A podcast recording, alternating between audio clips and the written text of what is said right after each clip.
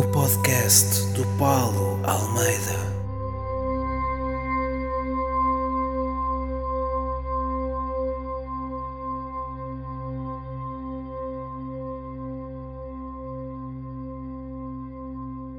Olá pessoal, sejam bem-vindos ao oitavo episódio do podcast Paulo Almeida, comigo, Paulo Almeida. Hoje vai ser um episódio especial, vai ser mais curtinho do que é habitual, eh, porque vai ser um episódio em que eu vou fazer um mini roast à cidade de Guimarães. Eu, durante a semana passada, pedi à malta eh, que vai às minhas redes sociais para me enviar informação sobre a cidade de Guimarães, factos curiosos, spots mais engraçados e melhores para comer, os personagens da cidade. E com essa informação toda, eu decidi fazer um mini roast à cidade de Guimarães. Vocês podem ver isto de duas formas. Se forem ao meu YouTube, ou ao meu Instagram, ou ao meu Facebook, podem ver a versão em vídeo.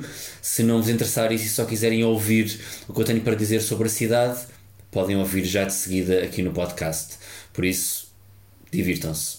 Cá está ele. Guimarães, cidade do Distrito de Braga com mais de 54 mil habitantes, que é conhecida por ser a cidade berço, precisamente por ser a cidade onde nasceu Massarico, o arrumador de carros do Largo João Franco, Xavier, o conhecido empreendedor de tabaco e Zica, o paneleirote. Se és de Guimarães e não conheces o Zica, não te preocupes, é perfeitamente normal. Quando eu pedi à malta nas minhas redes sociais que me mandasse factos curiosos, só houve um único gajo, um gajo que me falou no Zika. Essa pessoa foi o Henrique Fernandes e disse-me que toda a gente em Guimarães Toda a gente em Guimarães conhece o Zika. É impossível não conhecer Zika ou Paneleirote. A única pessoa que me falou, volto a dizer, foi Henrique Fernandes. Henrique, Zika, espero tenham passado um excelente dia dos namorados.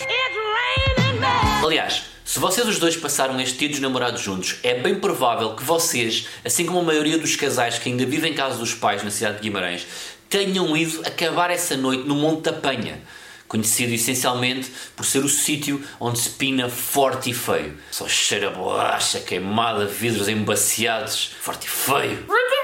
Aliás, já dizia o Toy, se queres pinar ou então só espiar, vai ao Monte da Penha. Sim, ele, ele dizia isso. Se nunca ouviram a música, estejam atentos porque é de facto isso que o Toy diz. Guimarães é uma das mais importantes cidades históricas de Portugal, estando o seu centro histórico classificado pela Unesco como Património Cultural da Humanidade. O que também deveria ser considerado Património Cultural da Humanidade são os pregos do tio Júlio. Pregos, cachorros, hambúrguer e kebabs. É muito simples. Leva a carne, queijo, fiambre e o pão. É carne que é boa. Se é qualidade, não precisa ser batido.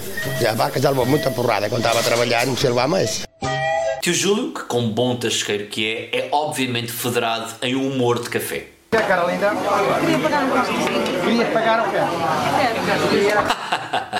a sempre hilariante alusão ao querias, já não queres? Ou querias um copo de água ou um copo com água?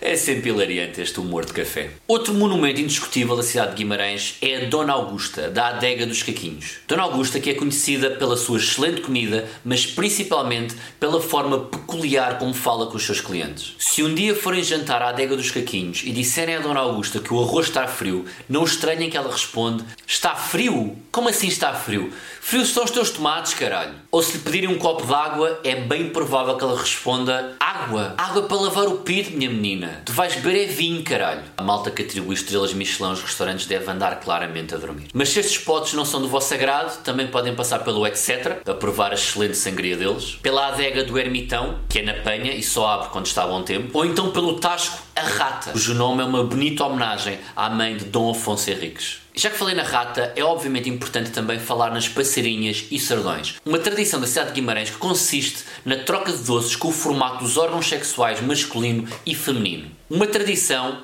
que, para espanto de muita gente, tem uma origem religiosa. Pá, nunca na minha vida eu iria imaginar que a ideia de oferecer uma picha doce a uma criança podia vir da cabeça de um padre. Pá, nunca. Não, estava mesmo nada à espera disto. Nunca, pá. Guimarães é também conhecida pela sua opção por cães e gatos. Na freguesia da Costa há uma quinta chamada Pé do Cão. No caminho de Santa Leucádia para a Lomba há o Penedo do Cão do Morgado. Em Santa Eufémia de Prazins há a Poça dos Cães. Para os lados da Senhora da Guia há a Torre dos Cães. Ao pé da Caldeiroa, aos Cães de Pedra. Ainda hoje, quem passeia pela antiga estrada romana de Guimarães pode ver vários sítios conhecidos como Cães de Cima, Cães de Baixo, Cães Pequenos e muitos, muitos mais. Guimarães é mais obcecada por cães e gatos que os donos de restaurantes chineses. E é óbvio que eu não podia falar de Guimarães sem falar do clube de futebol local, o Vitória. Se há coisa que irrita as pessoas de Guimarães é chamar Guimarães ao Vitória Sport Clube. Tipo, hoje o Porto vai jogar com o Guimarães. Ui!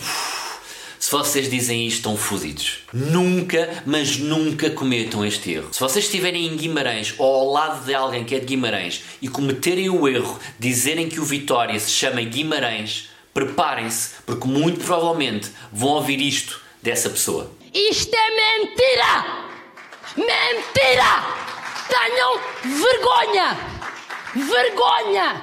Mentira absoluta! Considerem-se avisados. Resumindo e concluindo, Guimarães é uma cidade incrível à qual eu estou ansioso por voltar. E o meu regresso vai já acontecer neste dia 29 de Fevereiro, a quando da estreia do meu novo espetáculo de stand-up, Karma. Pois é, o show vai acontecer no Kite São Amed e eu quero-vos todos lá. Por isso, partilhem este vídeo, identifiquem os vossos amigos ou amigas que são de Guimarães ou dos arredores, porque eu quero que a estreia seja algo de memorável. Os bilhetes estão à venda na Ticketline, nas FNACs, no próprio Kite São Mamed e em todos os locais habituais. Para terem acesso ao resto das datas e tudo o que está relacionado com a Tour Karma, basta passarem pelo meu Instagram, Insta para Almeida, e lá vão ficar a saber tudo o que querem saber sobre esta tour e sobre este novo espetáculo. E é isto. Vemos em Guimarães, malta. Até já.